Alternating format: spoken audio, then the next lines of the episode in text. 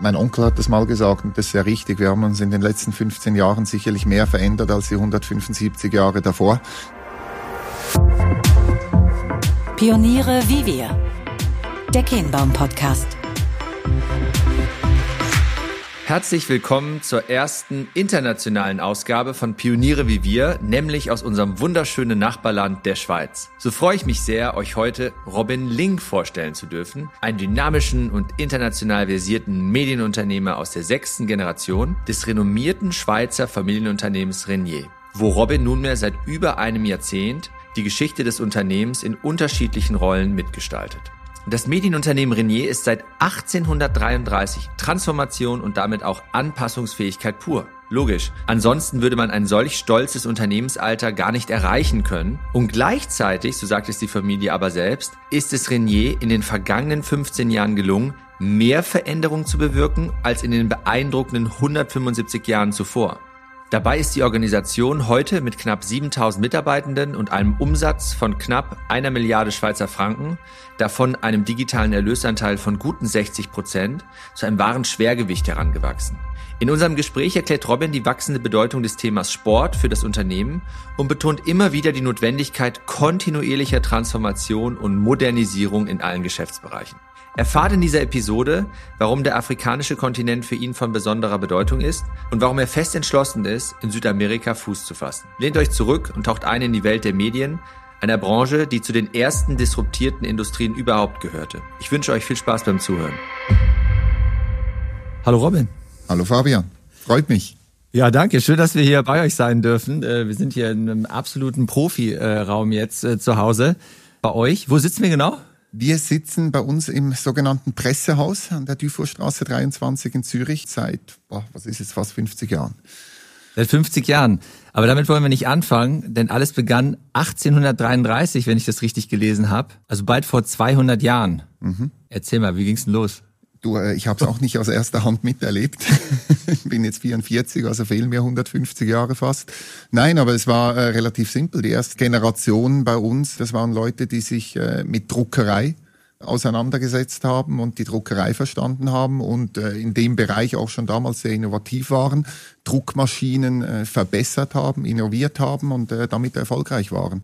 Wie ist die Familienkonstellation heute? Geht das quasi auf direkte Linie auf dich zurück? Wer war der Gründer oder die Gründerin? Du, das ist relativ simpel. Also ich bin sechste Generation. Äh, wir sind nach wie vor in der Familie und im Shareholding sehr klein gehalten. Das heißt, in der Generation vor mir gibt's äh, genau zwei Familienshareholder, mein Onkel äh, Michael Ringe und meine Mutter. In meiner Generation ist es mein Bruder und ich und die zwei Töchter von Michael. Äh, dazu haben wir noch mit 25 Prozent eine, einen externen Shareholder, aber das ist alles sehr, sehr eng gehalten bei uns. Äh, wir kennen es ja schon ein paar Jahre und das eine oder andere durfte ich von der Seite äh, miterleben und gerade den Einstieg, den du gerade beschrieben hast, da würde ich gerne später nochmal drauf zu sprechen kommen. Spannender sicherlich auch, du hast es gesagt, wie ihr ursprünglich gestartet seid, was nicht mehr zu viel mit eurer Aufstellung heute zu tun hat. Sehr klassisch in dem Sinne auch der Entwicklung der Branche geschuldet, diversifiziert. Und da konntest du in den letzten Jahren, du bist jetzt, glaube ich, seit bald zehn Jahren, guten zehn Bisschen Jahren. mehr als zehn Jahren dabei, ja. Hier aktiv. Auch mit deinen Stempel aufdrücken. Könntest du uns nochmal so daran teilhaben lassen, wie ihr heute aufgestellt seid? Ja, sehr gerne. Also ich glaube, äh, mein Onkel hat das mal gesagt und das ist sehr richtig. Wir haben uns in den letzten 15 Jahren sicherlich mehr verändert als die 175 Jahre davor. Äh, das war 175 Jahre so ein bisschen ein äh, Brick-and-Mortar-Business, ja, also Druckmaschine, Druckerei gekauft, 20 Jahre amortisiert, Geld gemacht, wieder eine gekauft. Das war alles sehr planbar und sehr absehbar. Und dann standen wir natürlich wie so viele, nicht nur Medienkonzerne, sondern andere Industrien auch vor ein bisschen mehr als 15 Jahren vor der großen Frage, und was passiert jetzt mit Internet, mit Digitalisierung?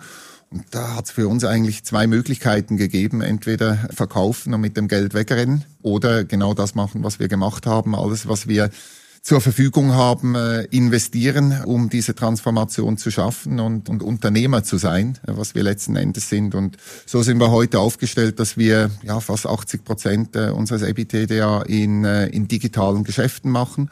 Dass wir es geschafft haben, nicht alle, aber viele unserer, sage ich mal, auch angestammten Printmarken äh, zu digitalisieren. Zusätzlich, was für uns das profitabelste und wichtigste Business ist, Marktplätze im Bereich äh, Recruitment, Real Estate, Cars und, und auch C2C Marketplaces aufzubauen. Daneben Ticketing, Radio, äh, einige weitere mhm. Geschäftsfelder. Und ja, für mich ist immer so die markanteste Zahl, die ich äh, oft gerne nenne. Wir hatten vor 15 Jahren 7000 Mitarbeiter, äh, eine Milliarde Umsatz. Von den 7000 Mitarbeitern ungefähr 3000 in Druckereien äh, arbeitend. Heute haben wir knapp 7000 Mitarbeiter, knapp eine Milliarde Umsatz und ich glaube noch ungefähr 200 Leute in Druckereien. Und das, glaube ich, visualisiert die Transformation ganz gut. Das ist ja Wahnsinn, wenn man sich das muss ich manchmal kneifen, weil also hast oder hast du noch so den Moment vor Augen, wo ja irgendwann kommt man ja auf den Punkt, man muss diese Entscheidung treffen, die du gerade so beschrieben hast. Natürlich bahnt sich das so ein bisschen an, aber die Dimension als solche, wie ihr euch auch transformiert habt, ist gigantisch.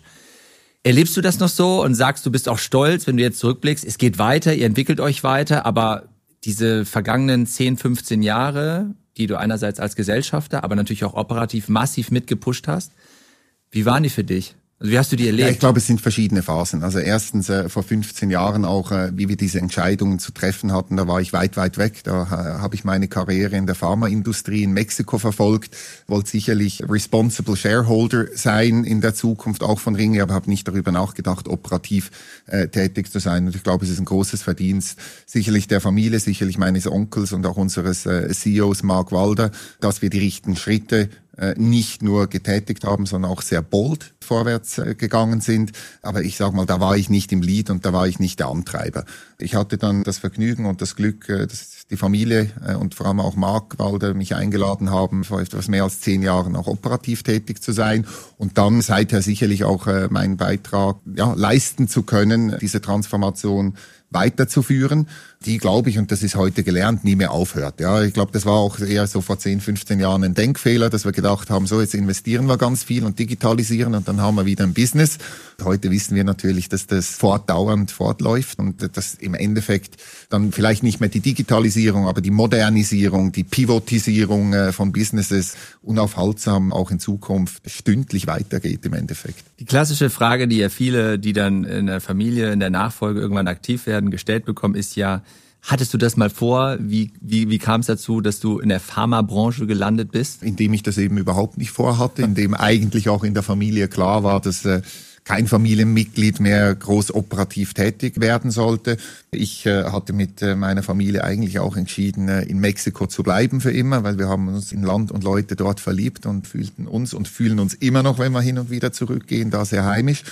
Aber wie gesagt, ich wollte immer responsible Shareholder sein und bin dann, glaube ich, 2011 in den Verwaltungsrat von Ringe um einfach das Unternehmen von der Seite besser kennenzulernen. Ich habe das wahrscheinlich ein bisschen zu ernst genommen. Ähm, ich hatte auch aus Mexiko immer den längsten Flug zu den Verwaltungsratssitzungen, war entsprechend recht gut vorbereitet, weil ich da zwölf Stunden Zeit hatte, mich durchzulesen, habe mich viel mit Mark Walder vor allem unterhalten und dann war das eigentlich seine Idee, dass ja mit meiner Erfahrung auch teilweise Merchant Markets, aber natürlich auch Marketing, Sales und so weiter, ich vielleicht auch aus operativer Sicht dem Unternehmen dienen könnte. Und so hat das angefangen.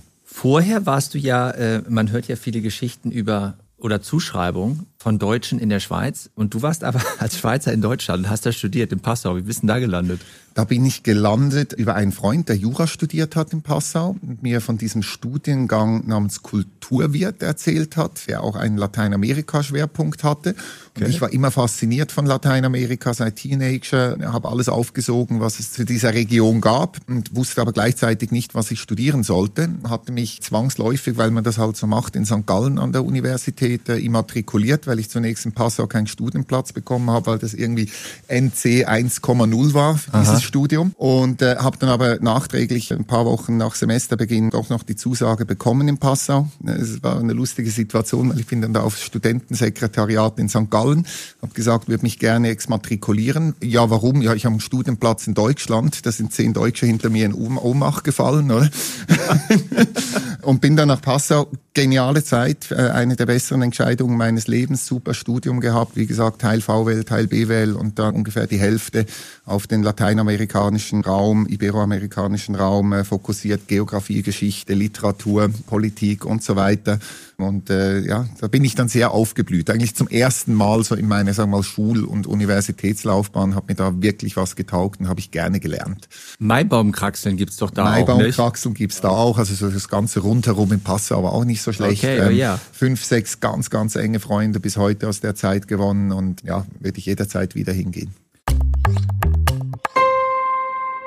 Und mit dem Studium im Rücken hatte sich schon ausgebildet, dass du einmal ein Land wie Mexiko oder sowas in Angriff nehmen wolltest beruflich? Also wie gesagt, für mich war das sowieso klar, dass ich irgendwann mal gerne in Lateinamerika okay, okay. leben und arbeiten möchte. Ich habe alle meine äh, Internships, Praktika in Lateinamerika gemacht, ah, äh, im ja, letzten ja. Studienjahr in Ecuador.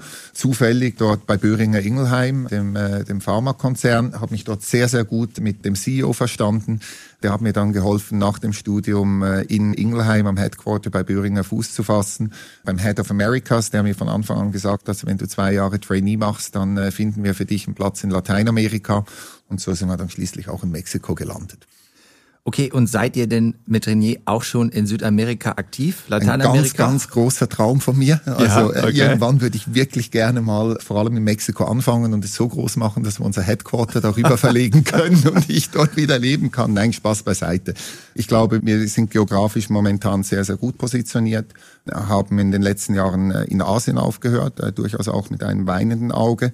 Da hat uns dann ganz am Schluss noch das Militär in Myanmar das letzte Land kaputt gemacht und sind jetzt aber, glaube ich, auch äh, mit den Opportunitäten, die wir haben in unseren bestehenden Ländern, vor allem in, in Europa, vor allem neben der Schweiz in Osteuropa, aber auch Afrika sehr gut positioniert. Lateinamerika bleibt für mich immer irgendwie ein Traum, aber ich glaube nicht, dass das jetzt die größte Opportunität ist und ich glaube auch nicht, dass wir von unseren Managementkapazitäten etc. dafür aufgestellt werden. Wie entwickelt sich das Geschäft? Wie ist dein Blick auf den afrikanischen Kontinent und auch eure Aktivitäten dort? Weil ich ja weiß, dass du da auch gerade persönlich in Zeit, als du die Verantwortung für die Marketplaces innehattest, aktiv warst. Wie entwickelt sich das? Ich glaube, das ist insofern spannend für unsere Zuhörerinnen und Zuhörer, weil es gibt nicht zu viele Unternehmen, die in Afrika aktiv sind. Es gibt sicherlich einige, aber ihr wart früh unterwegs und beschreibt es mal, lass uns mal daran teilhaben.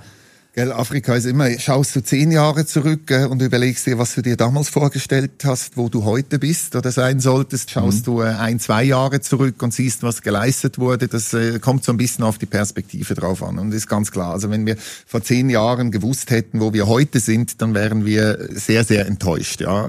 Wenn ich sehe, was wir geleistet haben, was wir vor allem an Marktpositionen aufgebaut haben, dann ist es absolut fantastisch. Also wir sind sowohl mit den Marketplaces, dort in erster Linie wiederum Recruitment, aber auch Real Estate, State sind wir in fünf, sechs Ländern absolut klare Nummer eins. Äh, auch im größten und bevölkerungsreichsten Land Afrikas, in, in äh, Nigeria, sind wir Nummer eins und auch profitabel mit diesen Businesses. Wir haben ebenso panafrikanisch die größte Medienbrand eigentlich für die junge urbane Bevölkerung äh, aufgebaut, die äh, mittlerweile äh, inklusive Social Media etc. 50 Millionen Afrikaner im Monat erreicht ganz klare Nummer eins dort ist. Ich glaube, das sind fantastische Positionen. Ich glaube, auch als Familienunternehmen können wir da die Joker-Karte ausspielen, dass wir bisschen mehr Zeit haben vielleicht als andere. Nichtsdestoweniger, oder? In Nigeria ist die Währung wieder um die Hälfte kollabiert dieses Jahr. Das heißt, alles, was an Wachstum da war, in einer Schweizer Franken PNL ist dann äh, wieder weggefressen und äh, das ist maximal frustrierend. Aber wir glauben fest weiter an den afrikanischen Kontinent. Es gibt viele positive Entwicklungen und äh, wir werden die nächsten, ich sag mal, plus fünf, plus zehn Jahre, was an Wachstum da ist, in unseren Industrien, unseren Businessmodellen, unseren Märkten, das Wachstum größtenteils für uns abschöpfen können. Und glaube, werden da sehr, sehr wichtigen Value für die Company bilden. Abgesehen davon, dass, glaube ich, der Schritt nach Afrika auch was Talent Acquisition anbelangt. Wir haben beispielsweise einen sehr, sehr großen, wichtigen Tech Hub, Development Hub äh, in Südafrika aufgebaut, was mhm. aber auch, sage mal, die Sicht auf was sind wirklich Digital Native Themen anbelangt, äh, sehr, sehr wichtiges Know-how und auch wieder neue Perspektiven aufgebaut. Sehr häufig sehr, sehr junge Bevölkerung. das ist klar, also ja. da hast du 50, 60 Prozent der Bevölkerung, die teilweise unter 17, 18 Jahre alt ist. Oder die lachen drüber, wenn wir hier über unsere Digital Natives irgendwie, die 25, 30 Jahre alt sind, sprechen. Und, äh, und, und da profitieren wir, glaube ich, auch insgesamt viel von was wir dort sehen, was wir dort erfahren und wo die Märkte und die, äh, die Talente und die Mitarbeiter teilweise auch einfach weiter sind als wir hier. Eine Nachfrage noch, was habt ihr für Erfahrungen gemacht in Bezug auf das Thema Management? Habt ihr viel mit Expats operiert? Aus Europa heraus oder auch äh, Local Manager? Wie, wie spielt ja, ihr das? Ich bin der festen Überzeugung, dass du ein Sustainable Business lokal nur mit lokalen Leuten mhm. im Endeffekt führen und aufbauen kannst. Gerade in Märkten, die vielleicht noch gewisse zusätzliche Schwierigkeiten haben, wie hier unsere, unsere First World Regionen, ist es unglaublich wichtig, dass du lokal verankerte Leute hast, die dich auch durch die Krisen steeren und gearen können. Ganz klar, am Anfang, gerade in den digitalen Businesses vor, vor zehn Jahren, haben wir nicht zwingend die Talente gefunden, lokal, die es gebraucht hat für den Kickstart. Wir hatten ein paar Expats. Wir haben gerade für alles, was Online-Marketing, SEO etc. anbelangt, ein kleines Team in Berlin aufgebaut, was aber drei Wochen im Monat in den Ländern war, um die Leute zu trainieren und mhm. auszubilden. Wir haben da sehr viel investiert in, äh, in, in Education und ich kann heute sagen, dass wir also ich würde sagen, wir haben noch eine Handvoll Ausländer da. In den meisten Ländern sind die CEOs der Companies, sind Locals. Also von dem her sehr, sehr afrikanisch aufgestellt, sehr lokal aufgestellt. Und das ist für mich auch, sag mal, eine, eine sehr große Freude und eine große Genugtuung, äh, dass diese Businesses lokal gesteert und geared und geleitet werden. Eben erwähntest du auch Osteuropa. Dort verfolgt ihr eine etwas andere Strategie, die insofern interessant ist, als dass es da eine Parallelität ja auch gibt zu Axel Springer. Teilweise, wenn man von außen drauf guckt, ähnlich, irgendwie frappierend lustige auch Zusammenhänge. Also wenn ich jetzt daran denke, Rolle Matthias Döpfner oder Marc Walder bei euch, gleichzeitig wahrscheinlich auch komplett unterschiedlich. Erklär mal, wie sich so diese Beziehung etabliert hat über die Jahre und, und was ihr da miteinander macht und auch nicht miteinander macht. Ich glaube, mit Axel Springer haben wir seit ungefähr 50 Jahren eine, eine enge und freundschaftliche Verbindung. Also äh, das, das war schon zu Zeiten von meines Großvaters so.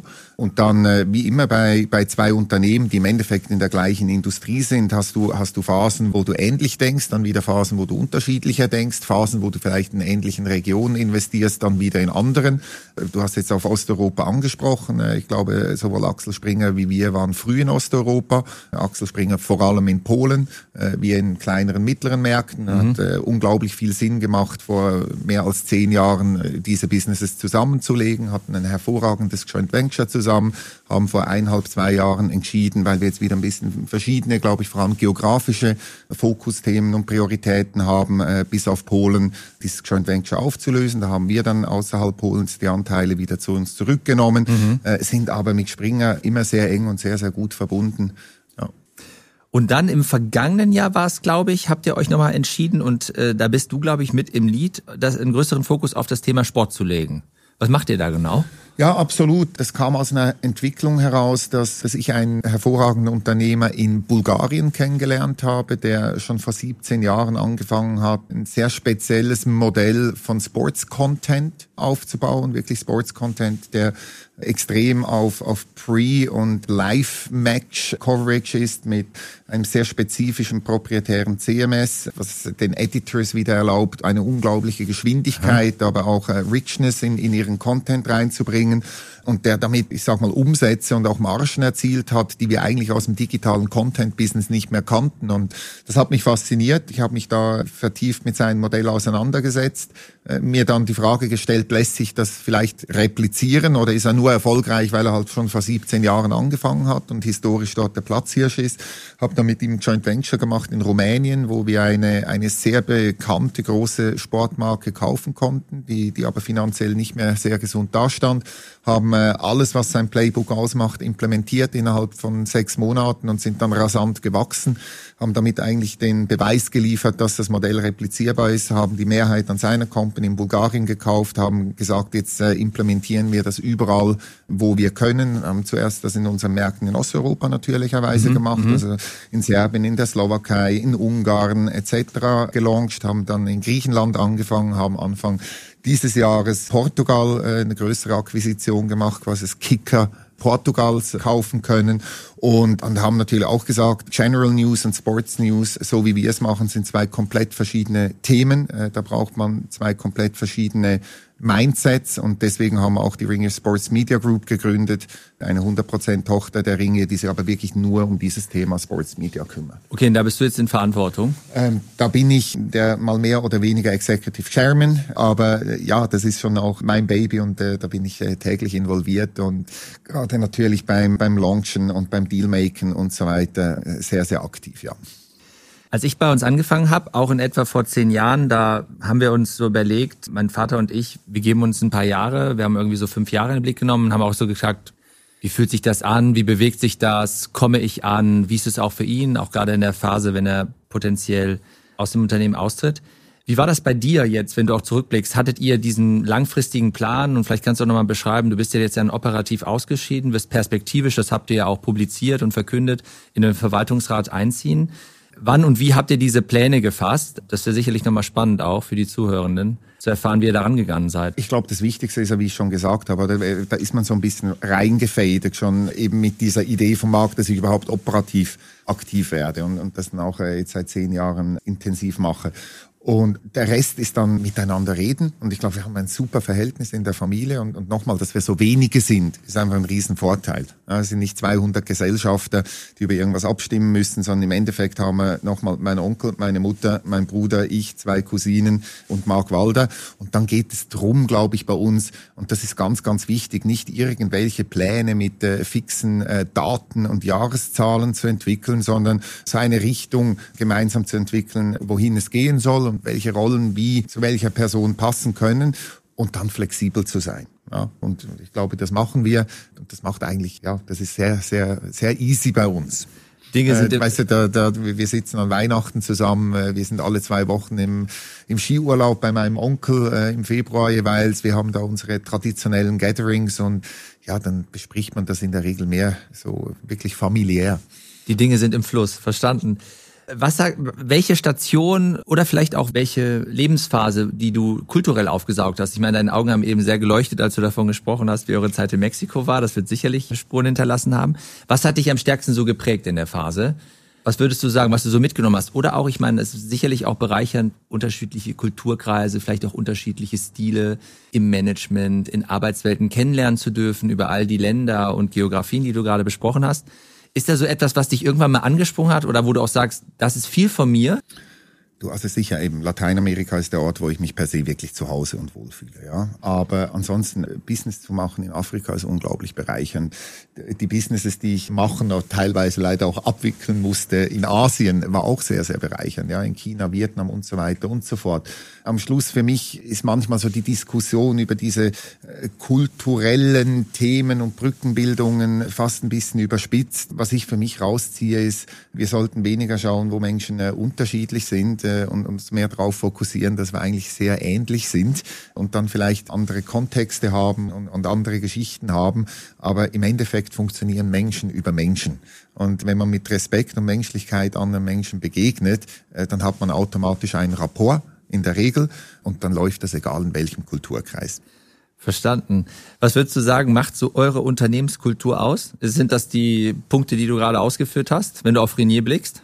Ich hoffe es. Also äh, sicherlich, was das Thema Respekt gegenüber dem anderen anbelangt, hoffe ich das sehr ich denke, wir sind recht gut, und das ist jetzt wieder so ein bisschen Buzzwordy etc., aber was, was Fehlerkulturen anbelangt, also ich sage immer gerne, ladet mich zur nächsten Fuck-Up-Night ein, aber ich brauche die erste Stunde für mich alleine, weil äh, da habe ich genügend zu erzählen. Und ich glaube, so geht es uns auch sonst. Also mhm. äh, wir sind eine Firma, die äh, ja die Fehler macht, die auch durchaus ihre Fehler kommuniziert, die aber dadurch sicherlich agil ist, ich glaube schneller ist teilweise als andere, bolder ist. Deswegen sind wir auch nach 15 Jahren da, wo wir sind. Und wenn du die europäische Medienlandschaft Landschaft anguckst, da gibt's äh, keine zwei Handvoll traditionelle Medienunternehmen, die äh, diesen Sprung geschafft haben.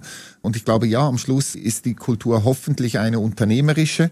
Ich glaube nicht, dass sie perfekt ist. Ich glaube, wir, da bin ich immer so ein bisschen der Teufel hier auch äh, in den vier Wänden, dass wir Bürokratie etc. noch ein bisschen zurücknehmen können. Oh ja. Ähm, ja, leidige Themen, aber, aber ich glaube schon insgesamt unternehmerisch, schnell, mutig und, und sehr auf die Menschen fixiert. Und im Endeffekt auch das stimmt. Und ich glaube, seit 50 Jahren machen wir das. Wir investieren in Menschen und nicht in Businesses. Und das äh, ist nicht nur so dahergesagt.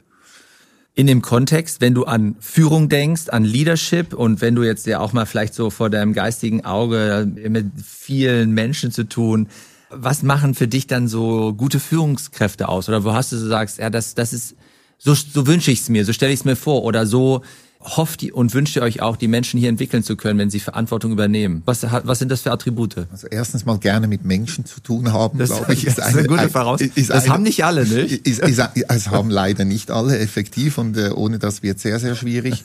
Ich glaube, ein Interesse haben, andere weiterzubringen und, und durchaus auch sich selbst zurücknehmen zu können, ist sehr, sehr wichtig. Und, und Leinen loslassen. Also wenn ich Leute eingestellt habe, dann muss ich ihnen ja vertrauen können. Mhm. Äh, Punkt. Und ansonsten mache ich was grundlegend falsch von Anfang an. Und äh, das sind für mich so ein bisschen die elementaren Themen.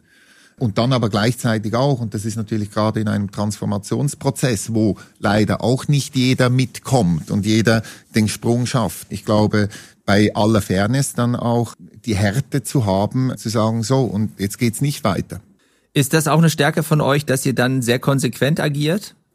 Am Schluss, wenn du einen sehr persönlichen Führungsstil hast und, und Menschen magst, dann sagst du jedes Mal, wenn du dich leider von Leuten trennen musst, oh, ich hätte es schon vor einem halben Jahr machen müssen. Ja. Aber weißt du, in dem Moment, äh, in dem ich mir die, diese Aussage nicht mehr vor Augen führen kann, bin ich dann wahrscheinlich auch nicht mehr der Mensch, den ich sein will. Also von dem her, ja, ich, ich lebe auch sonst das Prinzip hire slow, fire fast.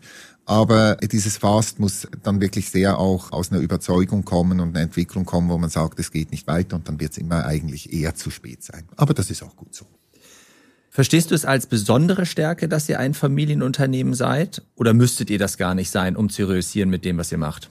Du, ich glaube, ein Familienunternehmen nochmals, und das habe ich vorher mit Afrika erwähnt und, und dieser mhm. Joker-Karte äh, mit anderen Timelines, die man spielen kann, hat definitiv Vorteile. Und gerade wenn es so ist, dass die Familie sehr aktiv ist, also mein Onkel ist sehr aktiv, mein Bruder ist ja übrigens auch im Verwaltungsrat von Ringe, ich sehr aktiv.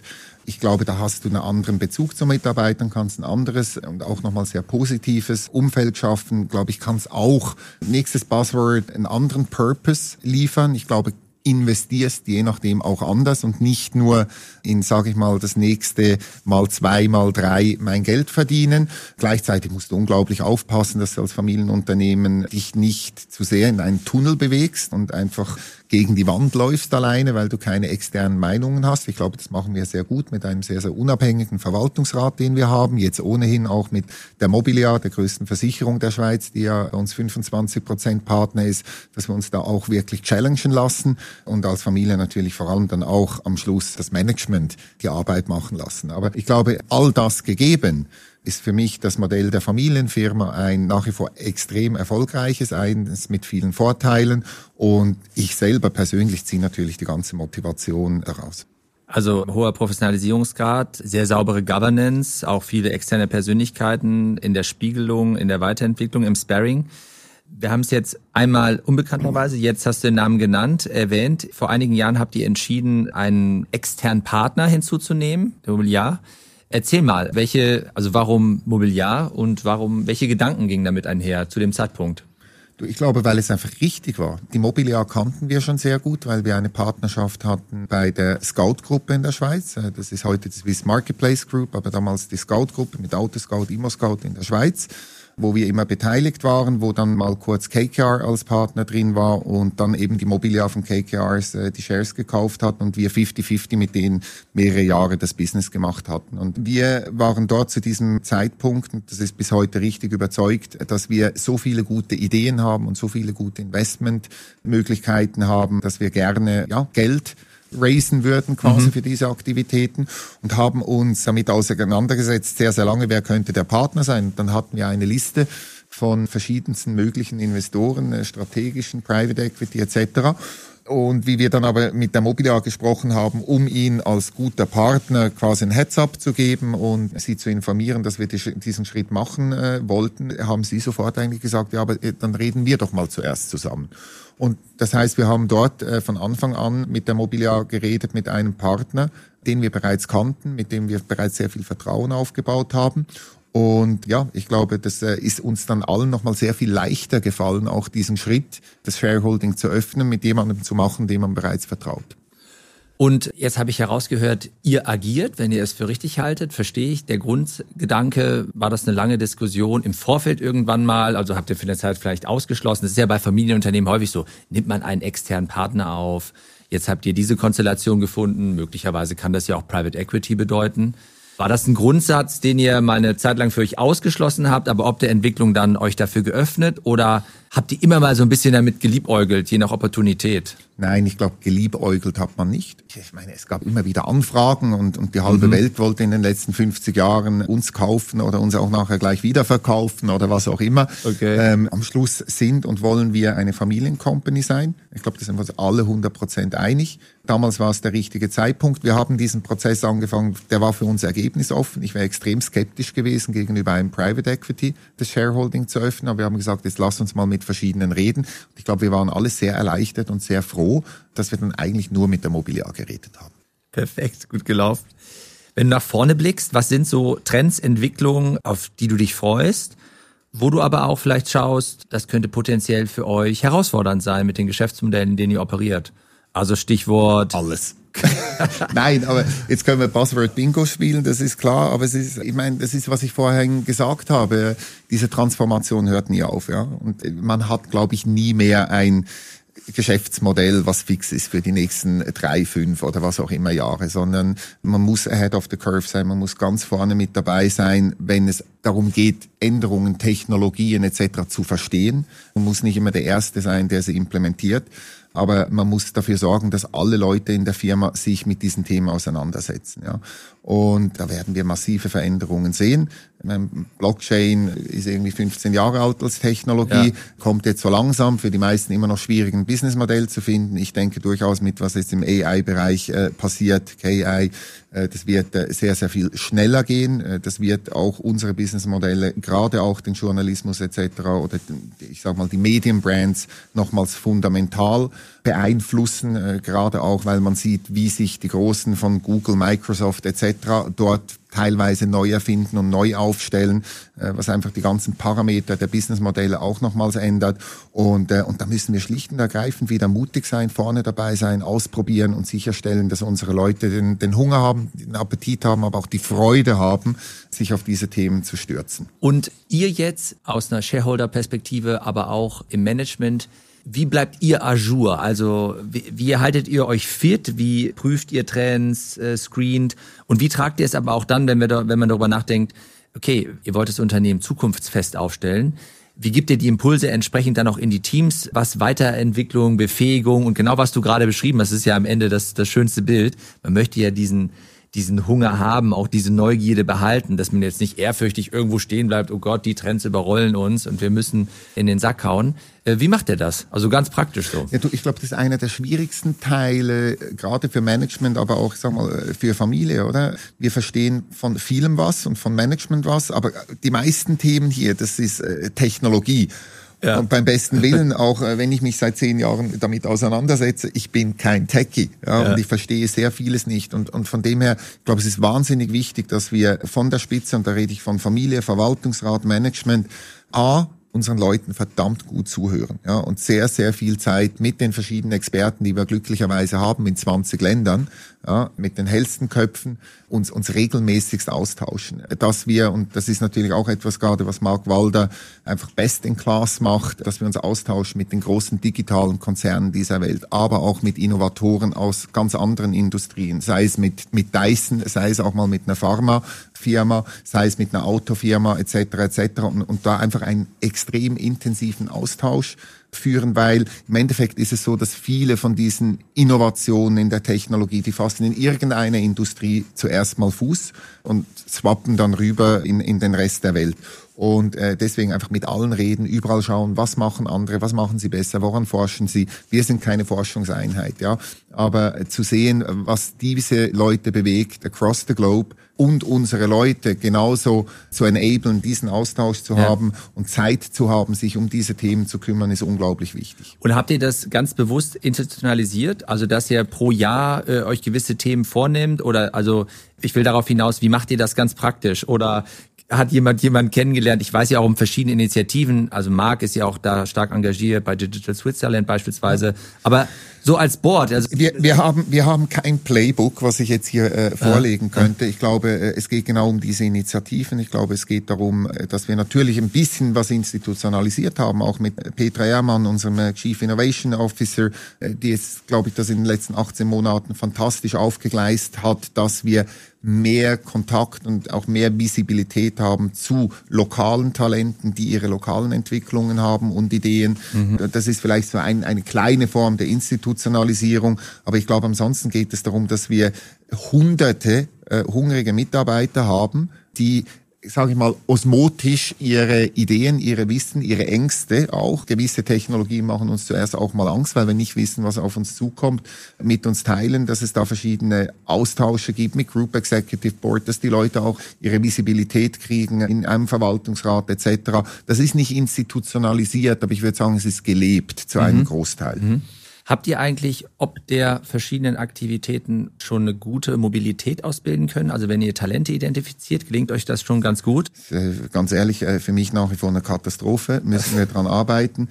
Also ich glaube, wir wissen mittlerweile, oder wir kennen sehr viele unserer Talente und haben einen gewissen mhm. Austausch, aber geografische Mobilität von Talenten, ist eine absolute Katastrophe und meiner Meinung nach auch absolut verschwendete Opportunitäten. Äh, wie gesagt, wir haben 20 Länder mit 6400 tollen Leuten.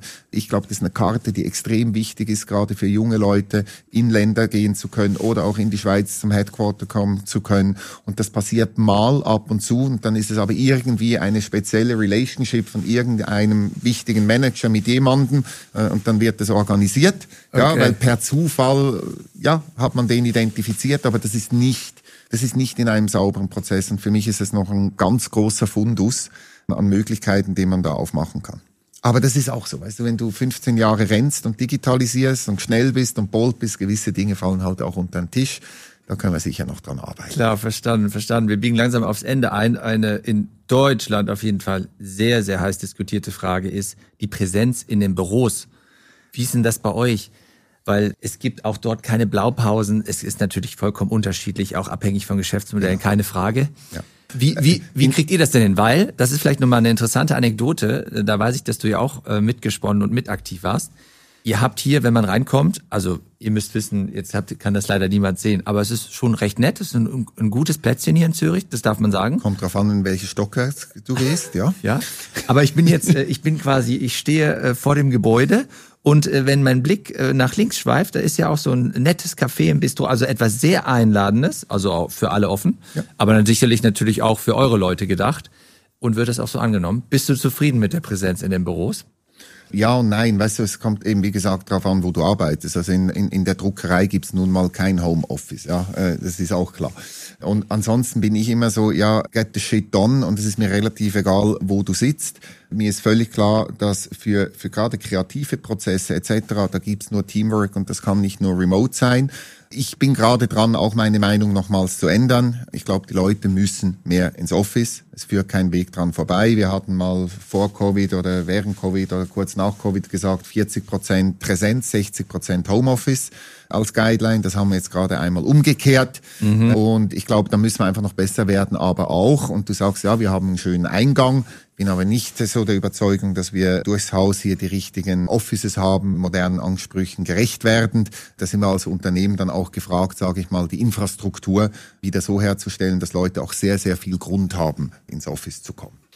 Würdest du das sagen, weil es eben häufig auch besprochen wird, dass es genau, dass das einer der Hebel ist? Ich meine, es gibt immer viele Gründe und du hast auch gerade gesagt, unterschiedliche Arbeiten, auch unterschiedliche Teams, keine Frage.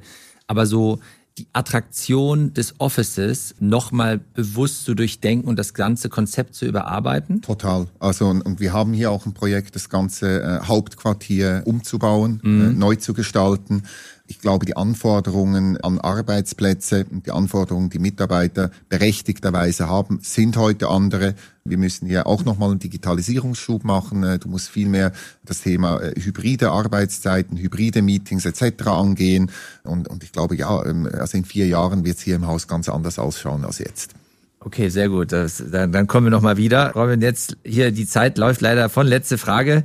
Äh, du hast es eben schon mal gesagt, aber vielleicht hast du noch was anderes, die stellen wir ja jedem. Hast du noch etwas vor dir, was du noch niemandem erzählt hast oder einen Traum, ja? Also einen hast du ja schon mit uns geteilt. Das ist ja die einzige Frage, auf die man sich vorbereiten kann, weil du die jedem stellst und ich, ich hasse die Frage, weil erstens, ich erinnere mich, glaube ich, seit 30 Jahren nicht an Träume. Null. Gar nicht. Wirklich nicht. Wirklich einfach. Ach nie? Nee. Wir haben einen sehr gesunden Schlaf, wach auf und äh, starte in den Tag. Also von dem her Traum kann ich dir nicht erzählen. Äh, wenn ich dir jetzt ein Geheimnis erzähle, habe ich ein Problem mit meiner Frau. Also vorbereitend hier auf das Interview, auf den Podcast, äh, habe ich mal äh, ChatGPT gefragt, was ich auf die Frage antworten könnte. Ich bin sehr froh, dass die auch meine Geheimnisse und Träume nicht wissen und von dem her werde ich dir die Antwort schuldig bleiben, trotz KI und AI. Okay, okay, alles klar, alles klar verstanden. Vielen Dank, dass wir bei euch sein durften. Hat großen Spaß gemacht, war ein, war ein schöner Ritt durch deine, durch eure Geschichte.